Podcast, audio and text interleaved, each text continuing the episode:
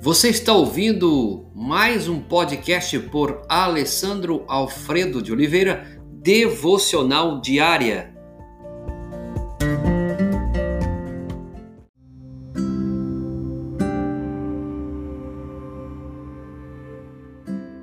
A fuga para o Egito, Mateus 2,13. Um anjo do Senhor apareceu a José em sonho e lhe disse: Levanta-se, tome o menino e a sua mãe e fuja para o Egito. Os magos haviam deixado Jerusalém para iniciar a sua jornada de volta para casa e Herodes teve seu plano de destruir o menino Jesus frustrado. José agora é instruído a tomar Jesus e sua mãe e fugir para o sul, rumo ao Egito. Há algo muito comovente que envolve esse episódio em que o Filho de Deus se torna um bebê refugiado identificando assim como as pessoas é, desamparadas do mundo. Em Mateus, nós encontramos algo mais. Ele vê a fuga do Egito como um cumprimento das Escrituras, como diz, e assim se cumpriu o que o Senhor tinha dito pelo profeta: Do Egito chamei o meu filho. Não que essas palavras de Oséias 11:1 fosse uma predição literal da fuga da Santa Família para o Egito, pois originalmente essa era uma referência ao Êxodo.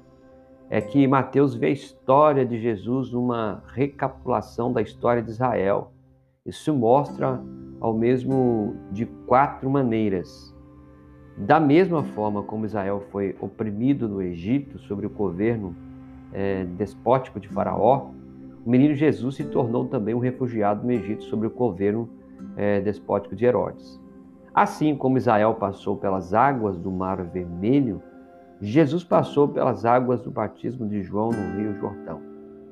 Do modo como Israel foi provado no deserto de Sim por 40 anos, Jesus foi provado no deserto da Judéia por 40 dias.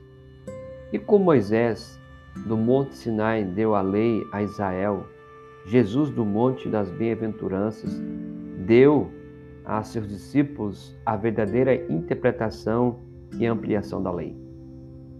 Só podemos ficar maravilhados diante da providência de Deus nessa repetição do padrão da história sagrada. Essa fuga para o Egito nos traz boas memórias relatadas das Sagradas Escrituras.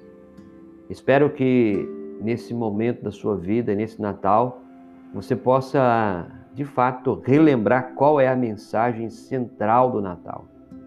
Cristo Jesus nasceu para salvar a humanidade, pagar o nosso pecado e trazer salvação. Que isso possa trazer à sua vida esperança. Meu Deus, obrigado essa manhã maravilhosa pela tua bondade e misericórdia.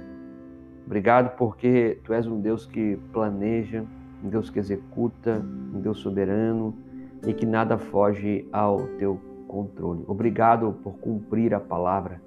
Obrigado porque o Senhor cumpre a tua palavra, Deus. Tu és Deus fiel na história.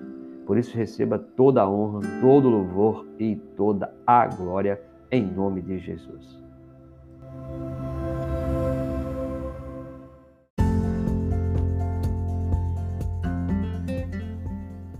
Você ouviu mais um podcast devocional diária? Se isso trouxe bênção para a sua vida, abençoe outras pessoas compartilhando esse podcast.